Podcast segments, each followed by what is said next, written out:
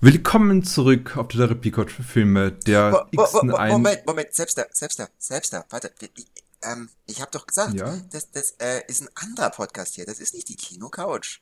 Achso, achso, willkommen zurück bei Kino Ambulant, dem kleinen Geschwisterlein zu Kino. Du, du hast mich da falsch Was? verstanden. Ich weiß, wir haben jetzt viele Jahre lang die Kino-Couch gemeinsam gemacht und wir wollen ja auch weitermachen, aber wir wollten noch einen neuen Podcast hier einführen. Aber das ist ein ganz anderer Podcast. Es geht zwar immer noch um Filme, aber wir besprechen andere Filme, nämlich die Filme, die nominiert wurden bei den Oscars. Aha, warum wollen wir das tun? Warum wir das tun wollen? Naja, weil es super interessant ist, einen interessanten Einblick in die Zeitgeschichte gibt, in die Filme gibt und wir unsere lieben Zuhörer, die uns eventuell schon von der Kinocouch kennen, eventuell auch nicht, ähm, einfach hier einladen können, uns zuzuhören und sich ein bisschen von der Magie des Kinos verzaubern zu lassen.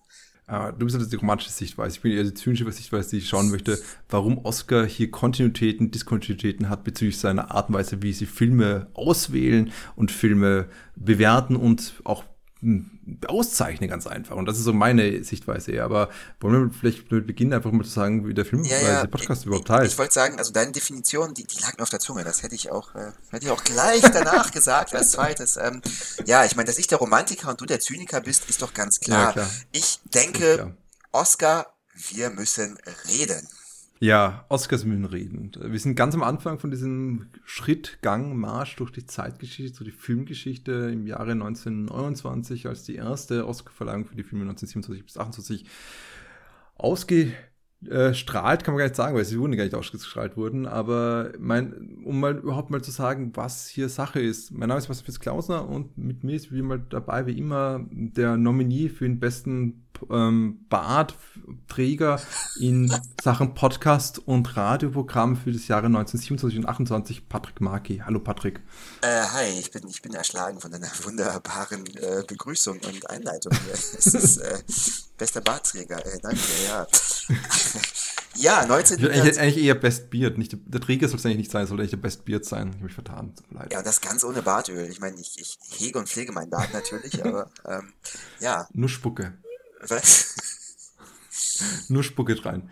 Also Alles andere natürlich. Okay. Ja, tatsächlich. Und ähm, also ganz generell schaue ich natürlich immer nach oben. Deswegen bin ich schon ein bemerkenswerter Ah. Typ. ich greife vor, tut mir leid. Ist okay, ich wollte auch schon machen. Se Sebastian, Patrick, Himmel. Um auch. Dann wir werden für all die Leute, die ganz drin sind, tief in den beiden Filmen, die wir heute machen, nämlich zum einen Seven's Heaven von Frank Borsage und zum anderen von Lewis Milestone, den Film The Racket. Beide Filme wurden für eben den Best Picture, kann man eigentlich gar nicht sagen, dass sie dafür ausgezeichnet worden sind, weil damals gab es diesen Begriff noch gar nicht, sondern sie wurden ausgezeichnet für die Outstanding Picture oder Outstanding Production, die eigentlich die ursprüngliche hm, oder eine der beiden ursprünglichen Oscars, besten Film-Oscars sind. Und mit den beiden wollen wir heute beginnen und die beiden tatsächlich auch gegeneinander in den Ring stellen, in den Ring äh, schicken und dass sie sich auskämpfen, wer von beiden eigentlich der bessere ist. Wann ist tatsächlich, also kann man die Reihenfolge der Nominierung nachvollziehen? Also waren es wirklich die ersten beiden? Oder? Nein. Nein. Also ich- du bist wieder smart ass, wie immer. Äh, Typisch. naja, nee, ich sag das nur, weil ich für meine, ich, ich weiß jetzt gar nicht mehr genau die Quelle, aber ich für meine nachgelesen haben irgendwo, dass ähm, Seventh Heaven der dritte Film bei den nominiert wurde für eben Outstanding Picture. Hm, Ja, ich, ich glaube, das ist in erster Linie eine, eine Sache entweder des Datums, wann die wie ich, heraus, erschienen sind, weil man muss auch sagen, ich glaube, ich weiß, weiß gar nicht, es sind beide 19. Äh, also wir rechnen hier wieder wie immer über zwei, also nicht wie immer, aber diesmal rechnen wir über zwei Jahre hinweg und, und Seven Seven ist 1927 gegenüber The Record ist 1928 erschienen. Ähm, aber ich glaube, meistens wird es hier eher in erster Linie nach dem Alphabet gemacht. Wird es ja bis heute auch gemacht. Und wir müssen noch sagen, es sind drei Filme, die eigentlich nominiert worden sind. Und das stimmt gar nicht. Es sind vier Filme, die nominiert worden sind, weil The Circus von Charlie Chaplin nominiert wurde und dann rausgeschmissen wurde, weil er zu gut war.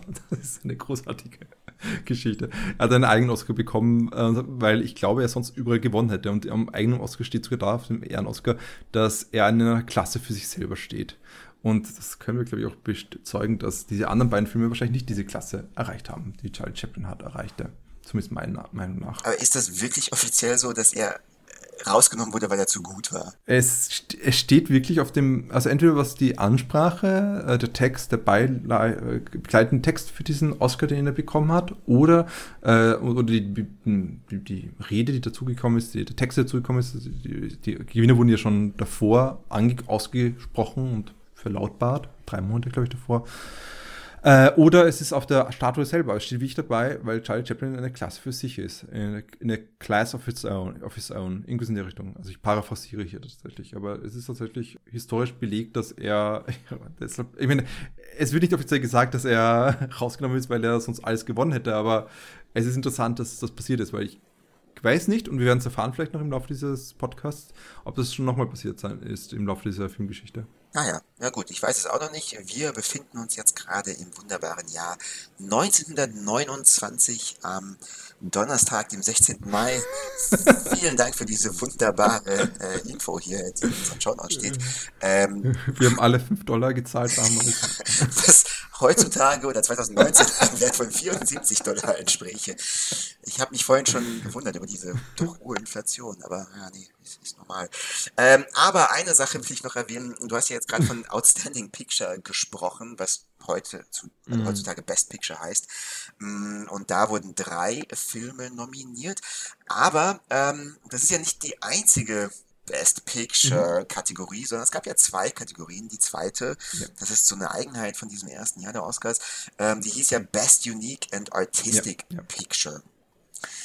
Genau, und ähm, also korrigiere mich, wenn ich hier falsch liege, aber wir haben beschlossen für diesen ersten Oscar oder für dieses erste Oscar-Jahr diese beiden Kategorien zusammenzunehmen und beide als Best Picture zu betrachten, weil sich ja nicht ganz klar eruieren lässt, äh, welche von beiden jetzt das wahre Best Picture eigentlich sind und ähm, besprechen dementsprechend äh, fünf Filme insgesamt oder was sechs? Ich weiß nicht. Äh, sechs, Sechs, Filme, okay, sechs Filme. tatsächlich. Ja.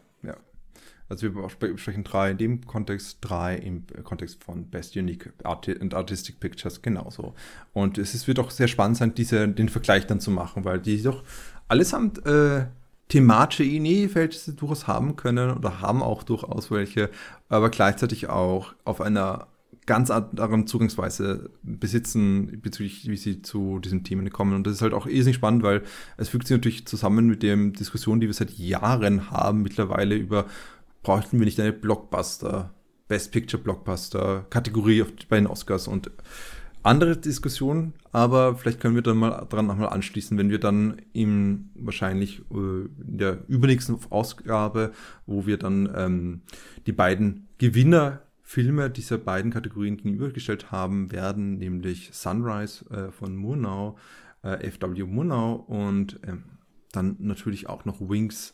Okay, stopp, stopp, stopp, stopp, stopp, stopp. Rewind. Einige von euch, es ist ja immer die erste Folge, mögen sich jetzt fragen, wow, Moment, was, was, was? Filme gegenüberstellen? Was, was passiert? Wie funktioniert das? Das sollten wir der Vollständigkeit halber auch einmal ganz kurz erwähnen. Und diejenigen von euch, die uns eventuell bereits aus der Kino-Couch kennen, denen wird nicht entgangen sein, dass uns zwei Charakteristika besonders gut beschreiben. Ähm, und zwar, dass wir eigenbrötlerisch sind einerseits und andererseits gerne Sachen bewerten. Ja, eigenbrötlerisch. Äh, sprich, äh, sind das, sind das beiden Kategorien von, äh, ich bin der eigenbrötlerische Typ, du bist der bewertende Typ, ist es das? Das was hast du sagen gesagt, selbst. Das hast du gesagt. ähm, aber eigenbrötlerisch deswegen, weil wir uns nicht mit historischen Ereignissen äh, zufrieden geben oder nicht unbedingt damit konform gehen wollen, sondern Geschichte bis zu einem gewissen Grad neu schreiben wollen. Das heißt, wir schauen uns alle Filme an, die für den Oscar in der Kategorie Bester Film ja, nominiert wurden und entscheiden oder wollen entscheiden, was ist denn unserer Meinung nach der beste Film. Also welchem Film würden wir die wunderbare goldene Statue denn verleihen? Und ähm, ja, wir wollen alles bewerten. Das heißt, wir schauen uns die Filme ganz genau an und lassen die immer gegeneinander antreten. Also in jeder Folge, die ihr hört, werden, oder in fast jeder Folge, die ihr hört, werden zwei Filme gegeneinander antreten. Und ganz zum Schluss ähm, wenn wir alle Filme eben besprochen haben, lassen wir die jeweiligen Gewinner aus diesen Folgen noch einmal kurz mental gegeneinander antreten und ähm, wählen dann unseren Favoriten oder unsere Favoritin, gibt es weibliche Filme ja hoffentlich, aus. Genau. Und eben im letzten dieser, dieses Zyklus von dem ersten Jahr werden wir eben die beiden besten Filmkategorien, nämlich Outstanding Pictures und Artistic and Unique Production, wenn ich es richtig im Kopf habe. Es tut mir leid, dass ich jetzt wieder so ein bisschen, oh nein, wo ist. äh, Best Unique and Artistic Picture, tut mir leid, das ist so, so sind so Phrasen, die ich erst mir eintrainieren muss, muss, wo wir im Wings von William A. Wellman und eben Sunrise von Murnau gegenüberstellen. Aber bis dahin müssen wir erstmal die anderen, das ganze andere Feld mal hier auffächern.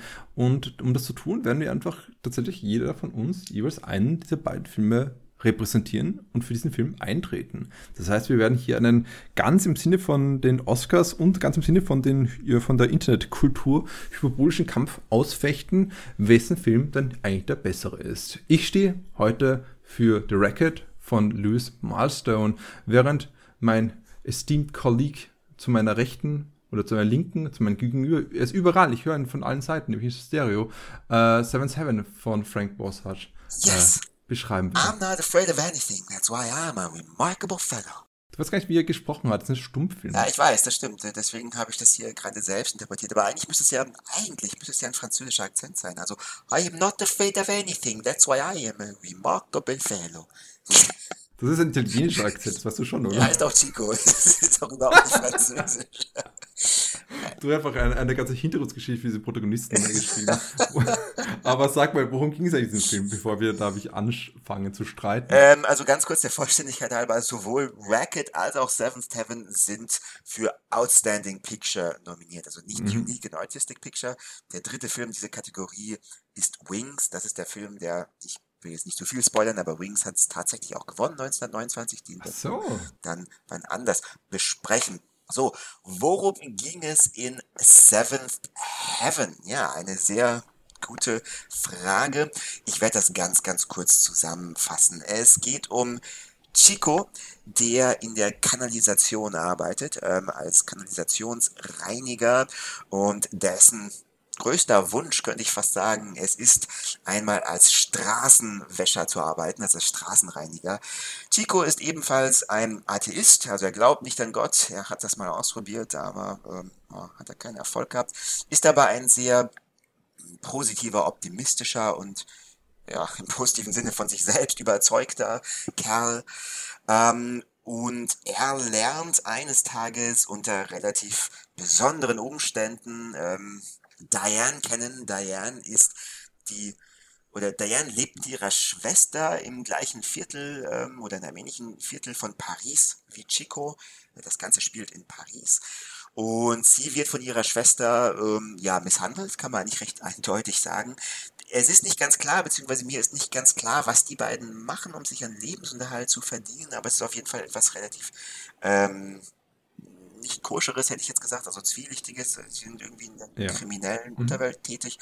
Ähm, genau, und sie wird von ihrer Schwester misshandelt. Und eines Tages, als ihre Schwester sie prügelnd auf die Straße treibt, weil, äh, ja, weil, also ich gehe jetzt nicht auf allzu viele Details ein, ähm, aber ihre das ist eh schon ziemlich detailliert unterwegs, muss man sagen. Ihre Schwester treibt sie prügelt auf die Straße. Diane lernt Chico kennen, die beiden, ähm, Spoiler, verlieben sich ähm, oh. und heiraten. Aber, aber, aber, wir befinden uns in der Zeit des Ersten Weltkrieges. Die französisch alliierten Truppen werden den Krieg berufen. Auch Chico. Chico glaubt, dass er unbesiegbar ist, glaubt, dass er ein Remarkable Fellow ist, aber kann er auch dem Krieg standhalten und kann die junge Liebe mm. den Gefahren und dem Terror, der sich zeigen wird, standhalten. Das werden wir sehen. Wir können noch sehen, ob, ob dieser Film standhalten kann. Unsere Kritik an dem Film oder meine Kritik, wenn ich dann über ihn spreche und ihn zerpflücke und wenn du versuchst, ihn zu verteidigen, mit der, weil du selbst ein Remarkable Fellow bist. Na gut, dann nehme ich halt auch meinen Film mal zur Hand und schau mal, wie, worum es da gegangen ist. Also The Racket von eben Louis Marston basiert auf einem bekannten Bühnenstück, das Bartlett Comic nur ein Jahr davor geschrieben hat oder publiziert hat äh, wo, und erst auf Führung gekommen ist. Und das Interessante Comic selber ist ein Chicagoer äh, Reporter gewesen und naja, er hat darüber geschrieben, was er kennt, nämlich von Chicago und der Gangster-Szene. Denn ohne dass es wie erwähnt wird, ist es ziemlich eindeutig, dass der Film eigentlich von Al Capone handelt. Null gedeutet als Nick Scarsi, ein äh, italienischstämmiger Bootlegger, der eigentlich in Chicago die Macht innehat, aber gleichzeitig auch teilweise gemob, äh, gelenkt wird oder in starker Verbindung steht mit einem nur genannten The Old Man, einen großen Politiker, der im Hintergrund die Fäden zieht oder wo man sehr dichte äh, Kooperationen sieht. Und das ist das Spannende an dem Film eigentlich, dass eigentlich hier wir einen Film haben, wo es eigentlich darum geht, dass ein Protagonist, der Captain der Polizei, der hiesigen Polizei in dieser Stadt, die nicht den Namen bloß bleibt, versucht die ganze Zeit nichts quasi hinter, zu, zu, hinter Gitter zu bringen, aber dieser Protagonist, dieser äh, Captain McQuick, wird die ganze Zeit davon abgehalten, weil doch die Korruption innerhalb des Systems so groß ist und sogar so dermaßen groß, dass er schlussendlich ins, ans Land, ins Land versetzt wird, wo, naja, wie das Schicksal einem so spielt, plötzlich der Bruder, der heißgeliebte Bruder von Nick Scarsi, äh, bei einer Fahrerflucht verhaftet wird, weil er eine Passantin ungefähr erfahren hat. Und jetzt hat er die Fäden in der Hand und wir werden sehen, wie in weiterer Folge denn äh, sich Scarsi und McQuick hier gegeneinander dieses Gefecht stellen, teilweise ein Wortgefecht, teilweise ein Schussgefecht und wer am Schluss dann am Leben bleibt und stehen bleibt. Ja. Aber ja, spannend. Ja. Spannend, spannend. Äh, ich finde bei dem Film auch spannend, der war ja in Chicago zu der Zeit dann auch äh, verboten, wurde nicht aufgeführt, gell? weil die Parallelen zu der korrupten Polizeiwelt oder die Andeutung da irgendwie äh, als zu extrem gehalten und deswegen wurde er in dieser Stadt zuallermindest nicht gezeigt. Ja, ich glaube sogar eh nicht nur die korrupten Polizeiwelt, sondern es wird zumindest spekuliert, dass vor allem der korrupte Bürgermeister war, was, was ich nicht gedacht hätte. Big Bill Doms Thompson, der anscheinend durchaus eine Verbindung mit Al Capone hatte. Und das ist, äh, also wenn man da ein bisschen näher lesen möchte, kann man sich reinschauen in Kevin Brownlaws Buch äh, Behind the Mask of Innocence, wo er eben genau über diese Verbrecher Texte redet, Filme, glaube ich, in erster Linie, aber ich glaube auch teilweise äh, Stücke. Und äh, da wird das auch aufgezeigt, was so Spekulationen natürlich sind. Aber ja, er wurde tatsächlich nicht gezeigt in Chicago, weil eben, genau wie du sagst, es eben teilweise zu korrupt war. Und das ist doch gleichzeitig einer meiner ersten Gründe. Ich meine, das ist doch nicht spannend. Wir haben ja einen Film, um ganz gleich für diesen Film eine Lanze zu brechen, der ist so heiß, wie es nur geht. Wir sind mitten in der Proportion. Wir, haben, wir sind mittendrin in einer Zeitpunkt, wo ähm, wir mit äh, umgeben sind von äh, größere und kleinere Korruption. Es ist die Zeit, die wir äh, in anderen Filmen später äh, immer wieder erzählt bekommen, The Godfather und anderen Filmen. Wir haben, wir können sozusagen, das ist The Goodfellas, äh, The Goodfellas, The, The Untouchables, für, von der, die aber gedreht wird zu einem Zeitpunkt, wo die Untouchables gerade erst sich ausgespielt wird, ausgetragen wird. Und mit dieser Direktheit versucht er nun ein, nicht nur äh, dieses Geschehen zu darzustellen, sondern gleichzeitig auch wirklich zu sagen, hey, da müssen wir was machen. Das, ist, das System an sich ist extrem korrupt. Die Politik ist korrupt.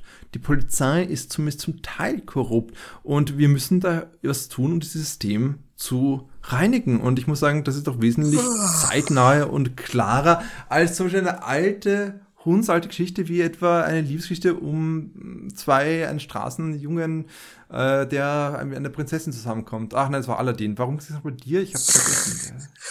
Ja, ja, du hast natürlich äh, prinzipiell recht, selbst da, also eigentlich ein ganz heißes Eisen, ganz heißer Film, der auch dementsprechend mhm. wichtig und gut sein müsste. Aber ich fürchte, das blieb diesem Film leider verwehrt. Dafür war er einfach technisch nicht gut genug. Äh, das, das Remake von 1951, glaube ich, hat dann viel mehr eingeschlagen und war dann äh, viel erfolgreicher. Ähm, also ja, nee, ich will jetzt nicht sagen, dass, dass ähm, The Wreckage schlecht ist, aber kannst du wenigstens sagen, warum er technisch nicht gut genug ist? Ja, was heißt nicht, also. Muss schon ausfordern. Okay, technisch nicht gut genug ist hart, ist hart. Und der ist schon technisch gut, auch für die Zeit, aber mh, hm, die Darstellung der Leute und was sie tun und so, es ist auch für die Zeit ein bisschen, ach, ich weiß nicht, es wirkt, also ich will nicht sagen hölzern, aber es wirkt ein bisschen hm, aufgesetzt und wenig überzeugend, mhm. als es bei Seventh Heaven oder in Deutschland auch bekannt als im siebten Himmel, beziehungsweise das Glück in der Mansarde, so hieß der Film damals, als er aufgeführt wurde, äh, 1927. Der Vollständigkeit halber, Seventh Heaven basiert auch auf einem Theaterstück, das, ich glaube, fünf Jahre vorher äh, von Austin Strong geschrieben wurde. Seventh Heaven, so, warum ist dieser Film besser als The Racket? Naja, einfach weil das eine technische Meisterleistung ist für dieses Jahr. Ich finde den Film unheimlich mhm. sympathisch auf vielen, vielen Ebenen es sei angefangen damit, die Dialoge sind genial. Die Dialoge sind einfach, also wunderbar. Es ist vielleicht unfreiwillig komisch, aber ich finde, du kannst fast jeden von diesen Screenplays könntest du nehmen und könntest dir an die Wand hängen oder könntest einen Albumtitel, ein Lied äh, drüber schreiben. Sehr, sehr lustig, sehr erheiternd. Vor allem heutzutage. Äh, genial. Also, keine Ahnung, äh, angefangen bei Crank Up Eloise, ähm, bis hin zu Now is not the time to spew about religion. Und aber ich, ich kann es nicht wiedergeben. Schau euch den Film an. Ich habe mich teilweise naja, kaputt gelacht nicht, aber ich fand es sehr erheiternd und auch in Zusammenhang mit den Slapstick-Einlagen, die wir haben, den bewusst überzeichneten Charakteren, es macht einfach mhm. Spaß. Mhm. Ja? Also ist es ein heiterer Film über ein ernstes Thema und okay, auch ein Thema, das wir recht häufig gesehen haben seitdem, aber es ist auch einfach ein wichtiges Thema. Der Film ist auch sehr romantisch und ja, ist, ist herzerwärmend, wie die beiden sich einander verlieben, wie er, also Chico erst abweisend zu ihr ist, meint, oh, that creature laying there, I don't care about you. Und dann langsam entwickelt sich eine zarte Liebe, yo, klischeehaft, aber wirklich überzeugend und die emotionalen Tränendrüsen, sagt man so, rührend. Also das hat funktioniert mhm. und nicht nur das, nicht nur das der Sound, das Sounddesign ist genial. Ich habe, ich kenne nicht so viele Stummfilme, okay, aber wie hier wirklich äh, das Orchester oder die einzelnen Instrumente integriert wurden, um live das Geschehen direkt und fast wirklich auf Sekunden genau, ähm, ähm, also da zu geben oder wiederzuspiegeln. Also zum Beispiel die Becken, die äh, wirklich super ähm, symbolisieren, wenn so ein Wasserschlauch an ist und gerade Wasser spritzt. Das erste Mal dachte ich, wow, Moment, hä? ich höre das Wasser. Ich habe es zuerst nicht verstanden. Oh, Moment, das ist ein Becken aus dem Orchester.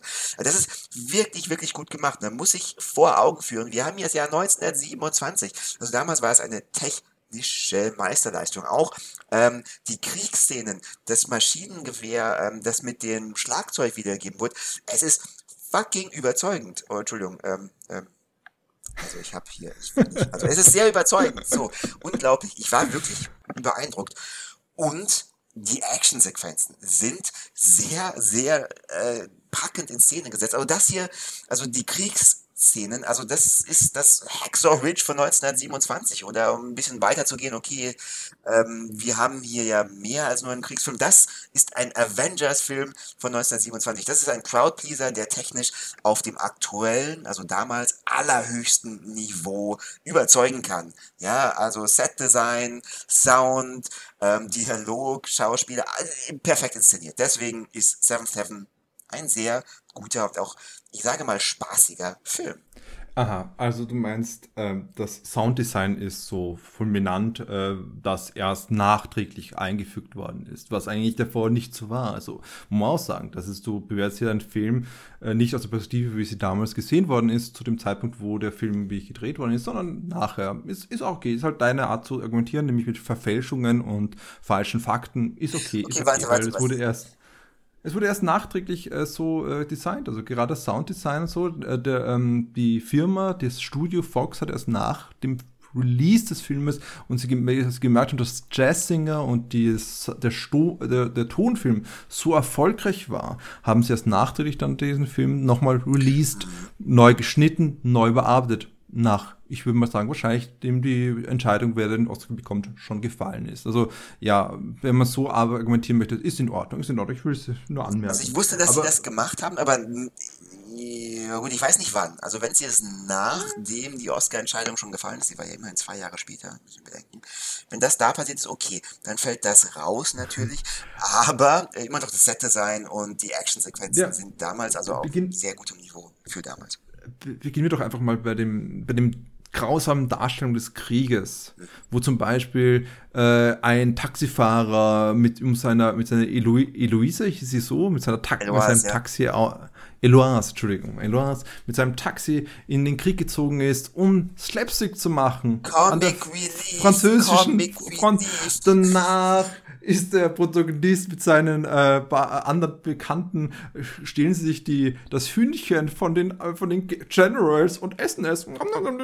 Aber nicht alle haben es bekommen, denn der Straßenwäscher, der auch dabei ist, weil alle seine Freunde sind mitgekommen in den Krieg, äh, hat nur ein Rippengestell bekommen und müsste jetzt den Hintern von dem Hühnchen essen. Ah, ich glaube, es war kein das Hühnchenfleisch, was auch immer. Das heißt, das ist die Art der Komik. Also das ist wohl äh, die Art und Weise, wie der Krieg dargestellt wird, der sehr unangenehm ist, nämlich wie kann man den Ersten Weltkrieg okay. und dessen Schauderhaftes, dessen Schreckliches gleichzeitig mit Versetzen, mit konstanten Klamauk und Slapstick-Szenen, die nicht funktionieren dazu. Okay, okay. Weil das, das, ich will, will ja, das so, weil du hast mit der Comic begonnen, dann muss ich die Comic durchziehen, weil du hast damit, äh, hast gemeint, dass eben das, ähm, so toll wäre. Und ich würde auch sagen, dass eben gerade die Komik äh, gerade dem Film wirklich schadet, weil wenn da die Komik weg wäre, wäre es ein sehr emotionaler Film, wie du sagst, der viel stärker diese, dieses Tragische darbringt, um es da zu kontrastieren kurz mit etwa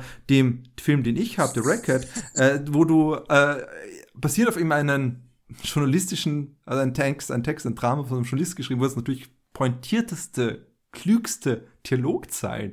Also die hast du genau das, was du gesagt hast. Hier hast du sowohl die, diese absurden äh, Sachen, wo man denkt, ist das nicht damals schon lächerlich gewesen, wie zum Beispiel, wenn der, sein Bruder von, vom Verbrecher sagt, gee, that's a swell flash, wenn er einen Ring bekommt. Oder wenn ein, ein Alkoholiker-Journalist äh, gesagt bekommt, You better cut that booze. Und er, der Journalist sagt auf, It's cut plenty before I get it. Im Sinne von, dass es schon entnommen worden ist, es ist schon cut worden ist in einer Doppeldeutigkeit, weil die Dialoge wirklich funktionieren. Und am Schluss noch dazu, wenn denn dieser Klamauk, dieser, die Komik des Films The Record, ganz anders als nun bei deinem Film, wo es einfach nur ein, eine eigenartig wirkt und irgendwie störend wirkt. Bei mir ist es wie diese Figuren, diese beiden Journalisten sind wie Shakespearean Clowns. Das sind zentral für die Narrativ der Handlung, die sie treiben es voran, die Geschichte und geben einen Kommentar und sagen pointiert, warum es geht. Nämlich am Schluss, wenn die Geschichte endet und ich verrate es einfach mal,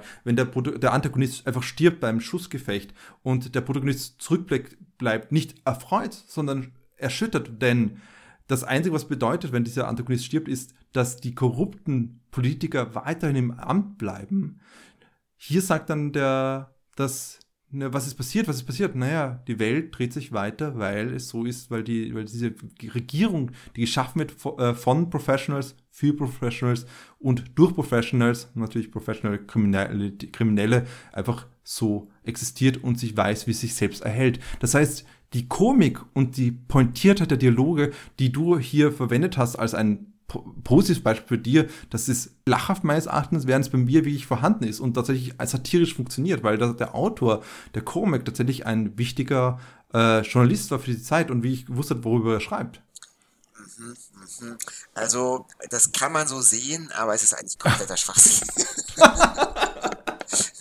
also dein Film, also äh, The Racket ist einfach nur eine Tragödie mit politisch brisantem und wichtigem ja Inhalt, aber es ist schon eine, eine Tragödie, ein Polit-Thriller, der, seien wir ehrlich, einfach teilweise ein bisschen langweilig ist. Also während, während Seventh Heaven ein Film ist, okay, der Film ist in seinem Herzen einfach eine Romantikkomödie, eine lustige, leichte Romantikkomödie, die es aber geschickt und sogar einigermaßen glaubhaft schafft, hier tragische Aspekte und wirklich die Gräueltaten des Krieges mit einzubauen. Ja, also das hier zu kontrastieren innerhalb des Films, obwohl mhm. das ein leichtfüßiger romantischer Film ist, hier diese Schrecken des Krieges auch zu zeigen und nicht davor wegzuscheuen. Ähm, ja, das finde ich bemerkenswert. Das gelingt hier wirklich sehr gut. Während, ja, The Racket ist auch kein schlechter Film, ist aber einfach super eindeutig und äh, nicht wirklich, also glaubwürdig kann man jetzt vielleicht Seventh Heaven auch anlasten, aber ich finde, ich finde, das emotionale Feuerwerk, also sowohl positive als auch negative Emotionen, wird hier komplett gezündet. Und äh, das macht einfach Spaß. So. Ja, ich meine, ich kann mich erinnern, wie du versucht hast, die Geschichte zu erklären und dich total verzettelt hast, weil der Film stuffed is to the brim, weil er nicht weiß, was er möchte, weil er einfach alles auf die Wand wirft. Avengers von damals. Ja, stimmt eh. Es ist ein äh, sinnloser, nicht sinnlos, ist vielleicht ein bisschen zu hart, aber ein Blockbuster, der einfach äh, gefüllt ist mit anscheinend Production Notes von den Produzentinnen und Produzenten, die verlangen, was alles drinnen sein soll, weil es doch hey, habt ihr gehört, Chaplin und, und Buster Keaton und andere coole Slapstick-Artists sind gerade voll in im Stummfilm. Ich meine, sind gerade in im Sinne von den letzten 15 Jahren, wie der Film schon produziert worden ist, so 14 Jahre. Warum machen wir das nicht auch in diesem Film? Ja, gute Idee. Dann machen wir eine Szene, wo zum Beispiel äh, ein Priester ein kleines Straßenkind nimmt und äh, es in die Höhe hebt und ein bisschen äh, zu sich nimmt und weggeht und dann auf einmal sieht man den, den Klamauk, den, den Straßenkünstler, den Straßenwäscher, der dann scha schaudernd hinstarrt darauf und es dann das Wasser wegwirscht. Ich, ich habe mich schon gefragt, ist das bitte, was will der Film damit sagen? Ist das entweder, äh, weil, weil das Kind dreckig ist oder ist es, weil, der, weil es ein, ein vorweggenommener, boshafter Scherz ist. Sind solche Witze jetzt auch da drinnen, die einfach da bedeuten, dass wir schon über Priestermisshandlungen von Kindern, äh, also Kindermisshandlungen durch Priester geredet wird? Was, was will dieser Film? Ja. Kinder aufhalten. okay. ähm, ja, okay. Du hast insofern recht, das gebe ich dir, als dass nicht jede Szene Unfo perfekt Unfokussiert, unfokussiert, glaube ich, das richtige Wort. Unfokussiert trifft diesen Film total gut. Hm, finde ich nicht. Der Film ist vielfältig. Sagen wir vielfältig. Er spricht viele Aspekte an, das stimmt. Er Film, also dieser Film spricht sogar wichtige religiöse, philosophische Aspekte an. Hallo, in diesem Film ist die Theodizee-Frage drin, ja. Wenn es Gott gibt, wie kann denn so viel Leiden äh, zulassen?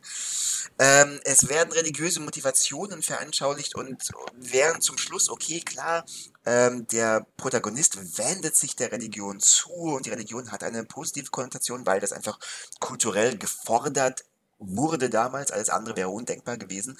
Aber er ist nicht komplett eindeutig pro-religiös. Das heißt, ähm, die Anfangseinstellung, ich bin Atheist, eigentlich äh, macht das doch alles keinen Sinn, der wird entsprechend viel Freiraum gegeben und die wird als einigermaßen glaubhaft präsentiert. Also das ist überraschend modern und ich will nicht so weit gehen zu sagen, es ist intelligent zu bezeichnen, aber es ist doch vielfältig und interessant, das schon im Jahre 1927 nochmal zu sehen. Okay, also ein Film, damit endet, dass ein der Protagonist nun erblindet, vom Krieg zurückgekehrt, sagt, äh, ich war eigentlich war ich vorher blind, nun sehe ich wirklich, denn ich sehe ein, dass mein all meine Gedanken, all meine klugen Informationen, die ich hatte, alles von Bon Dieu, von dem gu guten, klugen Gott gekommen sind. Das ist äh, die Art und Weise, wie man mit Atheismus umgeht. Im Sinne von, man muss einfach nur die Atheisten bekehren. Und ich bin ich überrascht, bist du nicht selber äh, atheistisch oder zumindest agnostisch unterwegs, dass du so, eine,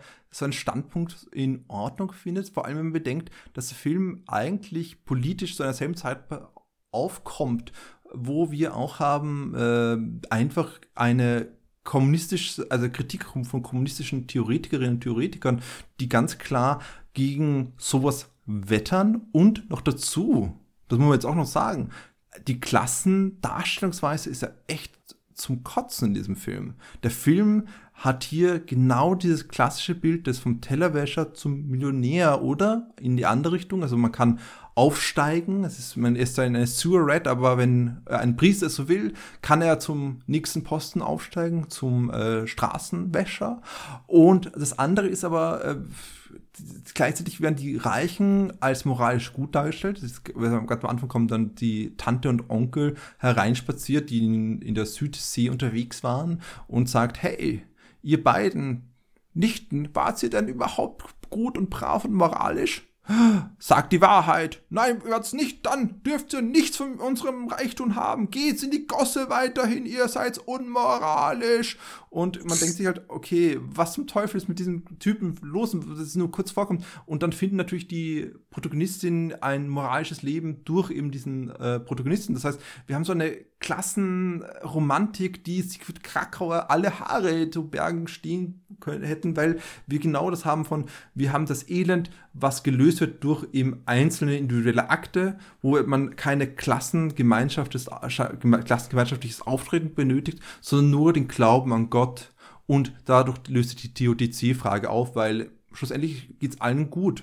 Zumindest in einer äh, romantisierten Armutsvorstellung. Mhm. Also, okay, ganz zum Schluss, die Auflösung ist, ist doch wirklich eine Deus ex Chico, möchte ich sagen. Und die kann man nicht ernst nehmen und ähm, das, das nimmt auch niemand wirklich ernst. Das, das, wie gesagt, das mussten sie machen, weil sie es den damaligen kulturellen Verhältnissen geschuldet nicht anders hätten machen können. Es wäre einfach ein zu großer Affront gewesen.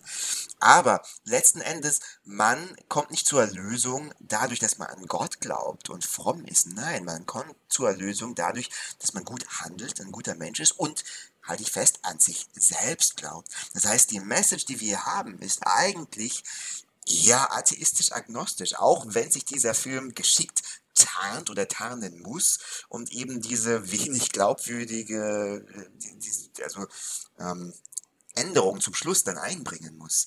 Ähm, und das rechne ich ihm hoch an. Du hast recht, dass mit der Klasse, okay, wie die Klassengesellschaft gezeigt wird, das ist natürlich aus heutiger Perspektive auch ein bisschen, mehr ist ein bisschen problematisch, aber immerhin, man muss natürlich sich immer vor Augen führen, wir schauen uns hier einen Film aus dem Jahre 1927 an. Ja, und auch. Du schon, dass Eisenstein zur selben Zeit auch äh, agiert hat. Ja, aber das war kein Hollywood-Film. Ähm, aber, aber. Ah, was?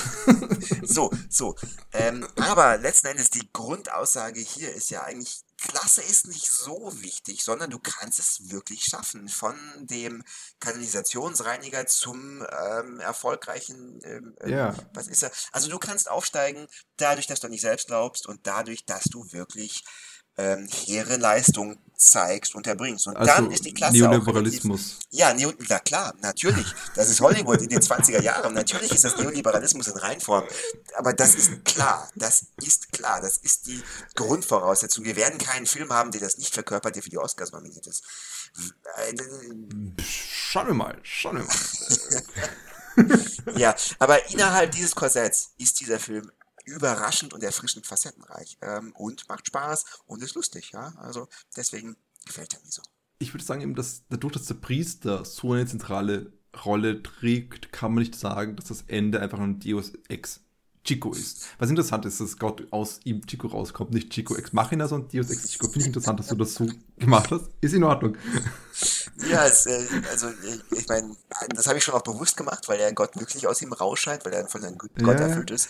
Aber es ist natürlich auch ein Chico Ex Machina, äh, natürlich. Aber, ähm, aber das ist natürlich irrsinnig interessant. Das, das ist gerade dadurch eigentlich all das andere im revidiert. Das, das ist die klugen Gedanken, die er sich macht, eigentlich revidiert. Aber ich glaube, das wird schon im Vorfeld immer wieder vorbereitet, dass er sich immer mehr öffnet, weil es ist halt auch ein extrem heteronormativer Film, wo es darum geht, dass eine passive Frau langsam diese ihre Passivität ablegt, indem sie an sich und an ihren Mann glaubt, sozusagen, und der großen Liebe eben gemeinsam äh, ihr Glück finden. Und das ist auch äh, eben bei ihm die andere Richtung. Bei ihm ist es zwar nicht diese Sache von, dass er am Anfang passiv war, eben das ist ein spezifisches Weiblichkeitsbild, was hier stark verkörpert wird äh, in dieser Passivität. Es gibt die femme fragile und die femme fatale, die boshafte ja, Schwester, die sie misshandelt, wie du es am Anfang gesagt hast. Und eben und bei ihm ist halt dieses Nicht-Glauben an, Gott, an der Göttlichkeit und am Schluss äh, gehen immer weiter, immer mehr Richtung, äh, wenn man in die Mitte des Films schaut, wenn sie sich annähern, zunehmend, da, der Glaube, dass eine Göttlichkeit existiert und dass diese beiden, die, diese, mh, hm, ähm, was sagen, heiligen, äh, Ket, äh, heiligen Symbol Symbole, die sie da mit sich tragen, so Kett, Kätzchen, äh, Ketten mit Heiligen drauf, ja. Kätzchen mit Heiligen drauf, die äh, der Priester ihnen gegeben hat. Äh, und das natürlich auch wiederum, das zeigt wiederum, dass diese diese, das Priester als das Göttliche, als das Göttliche, als das, das Symbol für die Göttlichkeit konstant ihm, ihm Schutz gibt und das, äh, das sie immer mehr sich dem zuwenden und am Schluss haben diese, die Einstellung, wo ihr ineinander in den Arm liegt, links von ihnen, in der totalen, steht der Priester und über ihm und mit ihm verbunden irgendwie auch kommt der göttliche Schein, der durch irgendein Fenster hineinscheint äh, in, auf die beiden. Und da muss man schon sagen, das würde ich schon sagen, das ist schon sehr tief drinnen, diese Göttlichkeit und Religiosität. Und der Atheist wird nur als Strawman benutzt, um Atheismus abzu sprechen und zu kritisieren und zu problematisieren, dass Atheismus eigentlich nicht äh, funktioniert und da in der TODC-Frage eigentlich nur so weit sich damit beschäftigen, dass es eigentlich eher ein gutes Ende es gibt, weil ich meine, die TODC-Frage würde das Leiden in Forderung, die TODC-Frage würde das Leiden in Forderung setzen und das konstante Leiden und das sinnvolle, sinnlose Leiden, wie auch ein anderer Klassiker des äh, österreichischen Stummfilmkinos, nämlich Sodom und Gomorra, wo die Hiobs, Hiob dargestellt wird. Na gut, das ist, das ist wirklich ein, ein eigenartiger Film, wo man sagen, okay, zurück zu dem Film. Äh, ich wollte nur wegen Stummfilm, habe ich nur das reinkommen. Aber gut, ähm, wo ihm das Leiden am Schluss dann vorhanden bleibt, um dann der Glaube wirklich irgendwie hinterfragt werden müsste. Und das passiert ja nicht. Der Glaube wird nicht hinterfragt, der Glaube bleibt bestehen, weil am Schluss bleibt das Happy End. Ähm, ja, ich meine, okay, du hast natürlich recht. Ähm, das kann ich nicht leugnen, will ich auch gar nicht probieren. Ähm, aber ich finde, es muss einfach klar sein, wenn man einen Film aus dem Jahre 1927 äh, der für die Oscars nominiert ist, schaut, dass man das nicht unter heutigen Standards machen kann, dass man da einfach die 20er Jahre Brille aufsetzen muss und dann so betrachten muss. Und äh, dafür finde ich ihn eben echt gelungen. Ja, dass die Aussage natürlich erzkonservativ ist, beziehungsweise so heteronormativ wie nur möglich, ähm, das ist klar. Aber also wir sind hier am noch relativ am Anfang von diesem Entstehen dieser uns bekannten, ja, heteronormativen oder althergebrachten Struktur von Filmen, die wir alle irgendwie bis zu einem gewissen Grad lieben und verdammen gelernt haben und wo jetzt heute besonders intelligente und subversive Filme sich dagegen stemmen und neu erfinden. Aber man muss was sagen, ich will nur ganz kurz noch Julie Gross, äh, Julie Gro Grossmann, ich glaube Julie Grossmann heißt sie, ich bin mir nicht ganz sicher, eine äh, Autorin äh, rezitieren, die äh, sich mit Film Femme Fatale auseinandergesetzt mit der Femme Fatale, dass eben gerade die Femme Fatale sehr viel subversives Potenzial besitzt und dass die auch benutzt wird in vielen Filmen, um ähm, eine Art von sexueller Aktivität darzustellen, die sonst verschüttet bleibt. Und man kann sagen, etwa die Dartfigur der Helen Hayes, die ich bisher nicht erwähnt hat, eine der zentraleren Nebenfiguren, die tritt gecredited in, in The Racket, die zum Beispiel äh, hat Witz, hat Biss, ist natürlich auch hier äh, nicht ganz so äh, kritisch, wie man sie sehen könnte. Es gibt Momente, wo sie, wo man Angst hat, dass sie dann zusammenkommt mit dem jungen Burschen, der naiv, einen, naiven Reporter, weil der sich so sehr verehrt und er führt sie in, in, das Gute, aber nein, es passiert nicht. Das Film endet einfach damit, dass beide ihren eigenen Weg gehen, weil, wie sie dann zu dem Protagonisten sagt, dem Captain, ähm, äh, diesem Captain McQuick, dass ja, Old Dogs don't learn new tricks. Alte Hunde lernen keine neuen Tricks. Und sie beide werden so bleiben. Sie sind beide gute Menschen, nützen die Gelegenheit äh, und wissen, dass sie gescheit sind. Und sie zum Beispiel ist die Grund, warum der Antagonist sich zum Beispiel verspricht in der Hinsicht, was er, ähm, was sein Verbrechen angeht. Das heißt, wir haben schon noch andere Weiblichkeitsvorstellungen, die nicht in diese Passivitäts- Perspektive reinfallen, die Perspektive reinfallen, die dieser Film erlaubt. Und ich glaube, das ist auch oftmals der Fall. Und das ist so mein letztes Argument, das ich noch so reinwerfen möchte, weil das oftmals im B-Movie-Bereich und im Pulp-Bereich kommt. Und das ist, glaube ich, das Faszinierendste an The Racket eigentlich.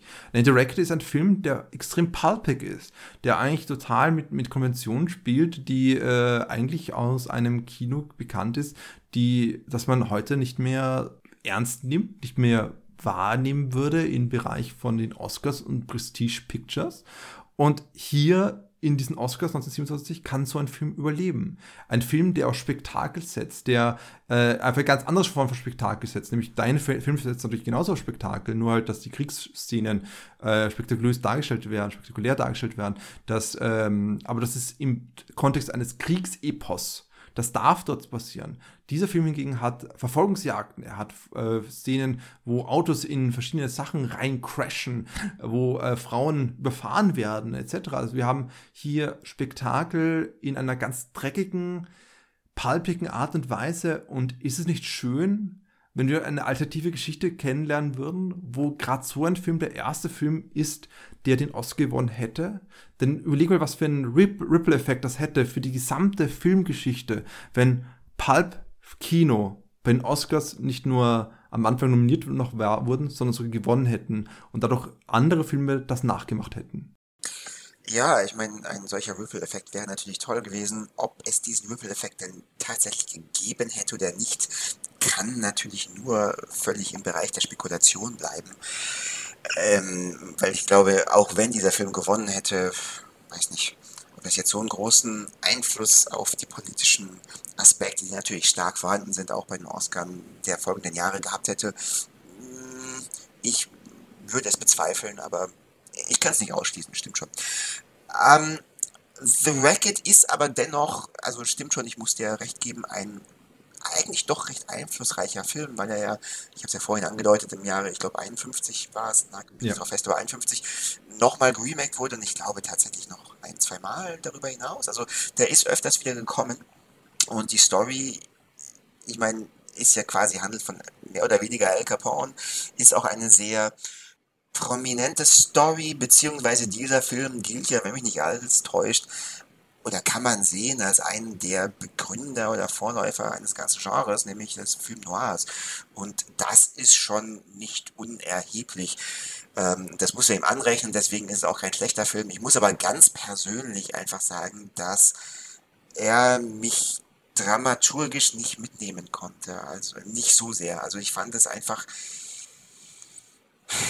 zu ich weiß nicht, wenig überzeugend inszeniert, zu wenig äh, gripping. Also da hat mich Seventh Heaven einfach viel mehr gepackt. Sicher, weil er die Low-Hanging Fruits greift und sehr einfache Emotionen anspricht, sehr vielleicht blöde Witze macht, aber die haben einfach funktioniert. Ich habe mich gut unterhalten gefühlt, wenn ich mich bei The Racket auch einfach ein bisschen gelangweilt gefühlt habe. Gleichwohl ich aber auf intellektueller Ebene schon die Rolle dieses Films anerkannt habe oder anerkennen muss. Absolut wollen wir doch an dieser Stelle einfach mal unsere Masken abnehmen und wieder. Ein bisschen gemacht gerade, ja.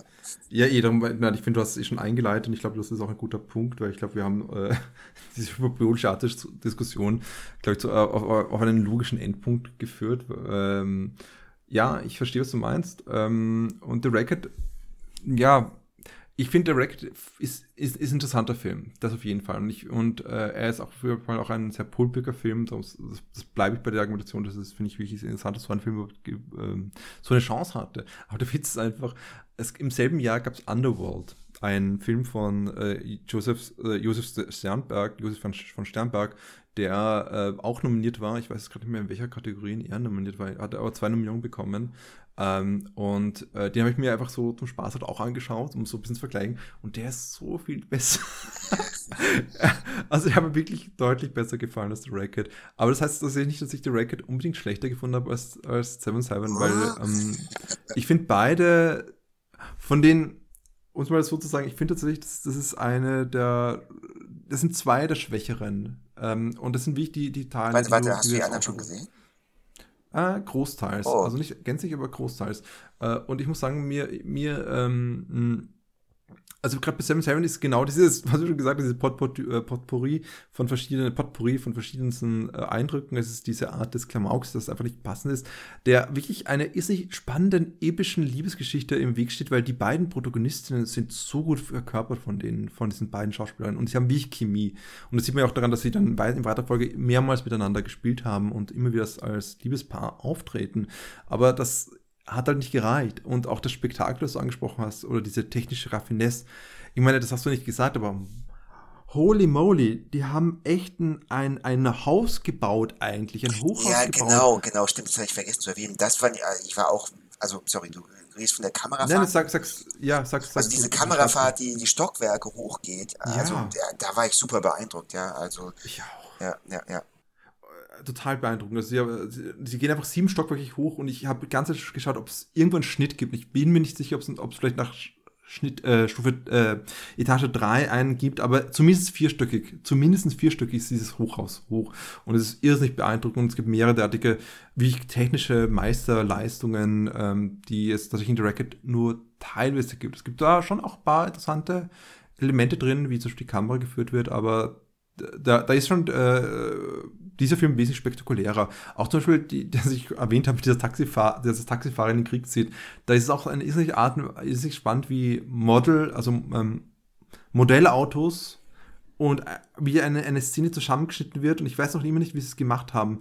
Von, eine, von Modellautos im Hintergrund, die, äh, also eine Kamera, eine totale, wo wir sehen, wie im Vordergrund Leute winken und Autos vorbeifahren und im Hintergrund fahren Silhouetten von Modellen auch weiter. Und ich glaube, da sind zwei, zwei ähm, Bilder überblendet worden. Ein Mo Modell, also ein Model, also ein Spezialeffekt sozusagen, und Vordergrund einfach tatsächlich ein, weil sie haben das Geld einfach gehabt, sie haben die vielen Leute gehabt, einfach die das darstellen konnten. Also es ist wirklich sehr beeindruckend, auch die, äh, was jetzt auch nicht so skizziert ist, aber diese Flammenwerfer-Szenen im Gra Schützengraben, ja. total toll. Ähm, ja, ja ähm, und der Racket hat es halt nur bedingt. Das hat zum Beispiel eine schöne Szene, wo es äh, wo, wo ähm, unter einem Tisch eine Waffe gezückt wird und sich so ein Mexican Standoff und so. Das ist schon interessant auch. Aber tatsächlich wirken die Szenen ähm, überraschend setig sozusagen. Es wird alles wie ein Set und nur manchmal kommt eine Raffinesse rein. Wie zum Beispiel das Schlussbild, wo dann dieser Captain sitzt und äh, das, das Bild eine Tiefe hat. Aber oft hat das tatsächlich so eine sehr klassische Art der Stummfilm, also dass man Stummfilm nachsagt, wie Sets, wie Settig aus, ausstimmt. Man sieht alles sehr flach, man hat sehr hohe Wände und das ist auch in dem Film nicht, den du hattest, also Seven Seven war es nicht so. Und Underworld von, von Sternberg ist wirklich echt gut inszeniert mit, mit so Schatten und viel interessanter. Ähm, ja, aber es sind viele Punkte, die da äh, reinspielen wahrscheinlich. Ähm, vielleicht hast du noch irgendwas, was du äh, loswerden möchtest zum Thema, zu, zu den beiden Filmen, was du noch sagen möchtest? Ich überlege gerade eigentlich nicht, lustigerweise, also ich habe natürlich vielleicht ein bisschen hyperbolisch gesprochen, ein bisschen übertrieben, mhm. aber interessanterweise geht meine tatsächliche Meinung doch relativ konform sogar mit dem, was ich gesagt habe. Also von diesen beiden Filmen, ich sehe das ähnlich wie du, ähm, oder ich weiß nicht, ob ich es ähnlich sehe wie du, aber aus den Gründen, die du auch gerade eben ähm, genannt mhm. hast, ähm, gefällt mir hier Seven Seven doch besser, hat mir einfach mehr Spaß gemacht und finde ich auch, also da muss ich auf jeden Fall die Inszenierung, ich glaube, da kommt man nicht umhin, natürlich dafür, dass es 1927 ist, aber die äh, wertzuschätzen und ein bisschen beeindruckt zu sein, ja, wie gut das geklappt hat oder wie, also wie beeindruckend es mhm. ist für das Jahr 1927. Und äh, was ja. nicht unerwähnt bleiben sollte, also wir wissen ja natürlich, dass keiner von diesen beiden Filmen den Oscar als bester Film gewonnen hat in diesem Jahr, aber Janet Gaynor, die Diane spielt, hat den Oscar als beste Schauspielerin bekommen für diesen Film. Mhm. Ja, das verstehe ich auch. Also diese Schlussszene zum Beispiel, wo sie zusammenbricht, bevor eben, wie du sagst, Dios Ex Chico oder Chico Ex Machina eintrifft, äh, ist auch total toll. Also weil der, man kann schon sagen, der Film hätte durch einen Schnitt, also man hat Chico nicht im Bild gehabt die ganze Zeit und hätte, Chico hätte einfach wirklich sterben können. Also du hast absolut recht. Ich, ich finde es auch überraschend. Ich würde gerne wissen, wie das Drama ist diesbezüglich. Ob das Drama ihn auch einfach dann resurrected am Schluss oder ob sie wie ich dann verzweifelt zurückbleibt. Ich meine, das ist schon sehr radikal. Man kann, genauso wie ich gerade mit Grossmann gesagt habe, man kann oftmals einfach das Ende ignorieren und einfach äh, sagen, okay, bis dahin habe ich den Film rezipiert und mein Canon, Headcanon ist halt, dass er gestorben ist. Und das ist nicht interessant, gerade wieder im Zusammenhang mit der Theodizee-Frage und dem Leiden, was sie äh, durchmacht im Laufe des Filmes. Ja, ja, ja absolut. Aber tatsächlich hat auch der Regisseur gewonnen, muss ich nebenbei. Lustig, haben beide Regisseure gewonnen, das ist total lustig. Milestone hat für beste Regie im, Comedy, im komödiantischen Bereich gewonnen, für einen anderen Film, der, ah, ja, der, als eine Serie. Und äh, Borsearch hat für den Film gewonnen, für Seven Seven.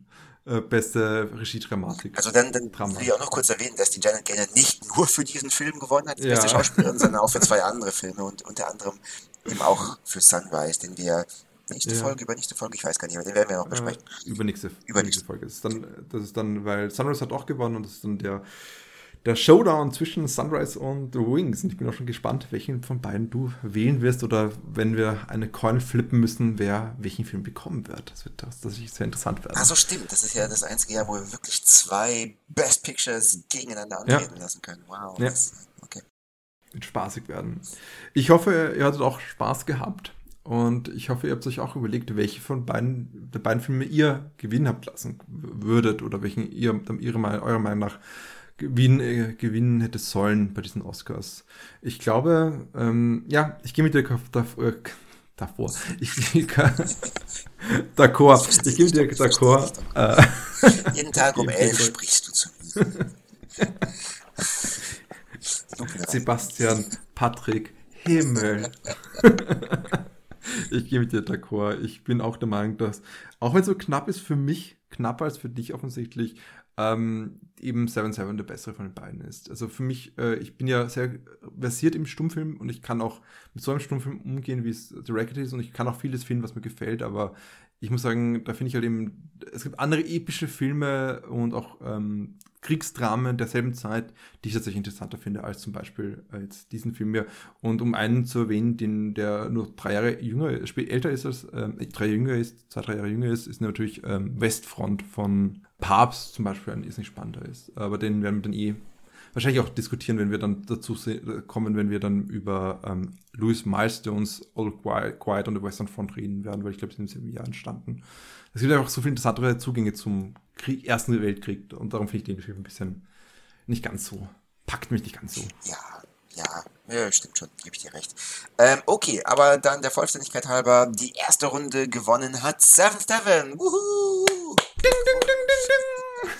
Was, was machen wir eigentlich in Zukunft, wenn wir uns nicht einig sind? Ähm, wie, wie entscheiden wir dann, wer gewonnen hat? Äh, der, der den Schnitt macht. Der schneidet den Podcast. Ähm, du willst nur mich dazu bringen, öfters den Podcast zu schneiden. Wenn das klappt, ich gerne. das ja im Vorhinein noch nicht, oder? ich könnte einfach vollmundig verkünden, ich mache den Schnitt und mache ihn dann nicht. Okay, egal. Ähm, äh, besser wäre es, wenn wir das so machen würden. So, äh, so, wir schneiden auf die Worte in den anderen Mund. Ja, ich bin auch, ich bin auch deiner Meinung. ja, genau. Ja, okay. Ja. Gut. Also, nächstes Mal werden wir uns mit äh, zwei weiteren, zwei neuen Filmen äh, beschäftigen, oder zwei alten Filmen besser gesagt, äh, wenn wir uns dann, wie ich den Best ähm, Artistic and Unique Pictures nähern werden. Und das werden zwar auch sehr spannende Filme sein, nämlich zum einen äh, The Crowd von King Guido, der wirklich faszinierend ist aus seiner Massendarstellungsweise und dafür auch bekannt ist.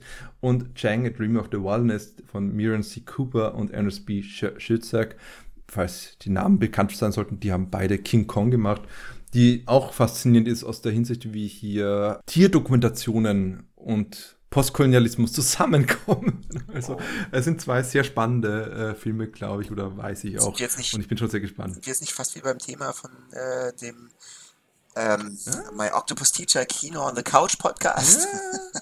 Könnte sein, dass ich auf diesen Film verbissen habe. Aha. Aber wenn, wenn ihr mal euch unsere, eure Meinung bekunden wollt, welcher Film eurer Meinung der bessere war von denen, die wir behandeln und wer schlussendlich auch die Krone den, die Statuette, nämlich den, Post, den Podcast, nein, den Oscar mitnehmen sollte am Schluss, äh, könnt ihr das tun, Patrick? Ähm, ja, ihr könnt uns kontaktieren über, oh Gott, ich muss jetzt aufpassen, dass ich nichts Falsches sage, über oscarreden.gmail.com, diese wunderbare E-Mail-Adresse. Ähm, Darüber hinaus sind wir auch in den gängigen sozialen Netzwerken erreichbar. Zu einem Zeitpunkt, wo wir das aufnehmen, stehen unsere Handles da noch nicht komplett fest. Das heißt, nagelt mich nicht fest, aber wir heißen, wie ihr vielleicht schon mitbekommen habt, Oscar, wir müssen reden. Und äh, wenn ihr das auf dem sozialen Netzwerk oder der Plattform eurer Wahl eingebt, bin ich mir sicher, werdet ihr uns finden. Mhm. Es sei noch ganz kurz auf unseren Side-Podcast ähm, verwiesen, falls ihr ihn nicht kennt. Kino on the Couch. Googelt das doch einfach. Ähm, es gibt auch da die E-Mail-Adresse kinoonthecouch.gmail.com. Wir sind da auch vertreten, Facebook, Twitter, was auch immer. Ähm, und versuchen da auch aktuelle Filme, auch viele Oscar-Filme interessanterweise mhm. zu besprechen. Und wenn euch das interessiert, hört doch mal rein. Ansonsten, ja, sehen wir uns hier oder hören wir uns hier wieder, wenn es heißt Oscar, wir müssen reden. Bis dahin. Wieso? Was? Was hab, wieso? Was habe ich getan? Ach so, ja, Oscar, es tut mir leid, aber ich stimme nicht immer mit deinen Entscheidungen äh, überein. Also da müssen wir uns das nochmal genau anschauen, was da wirklich dahinter steckt und ob du auch immer die richtige Entscheidung getroffen hast. Okay, wenn du meinst, wenn du mich lieb hast, so wie ich bin, ist okay. Auf jeden Fall. Es ist nur zu deinem Nächsten. oh. also, na gut. Wenn euch gehört, äh, wenn euch gehört, äh, wenn euch gefällt, was ihr gehört habt in unserer ersten Folge, yay, dann freut uns das auch. Ja, schreibt uns doch oder auch nicht. Wir sehen uns demnächst wieder. Bis dann. Bis dann. Ciao. Ciao.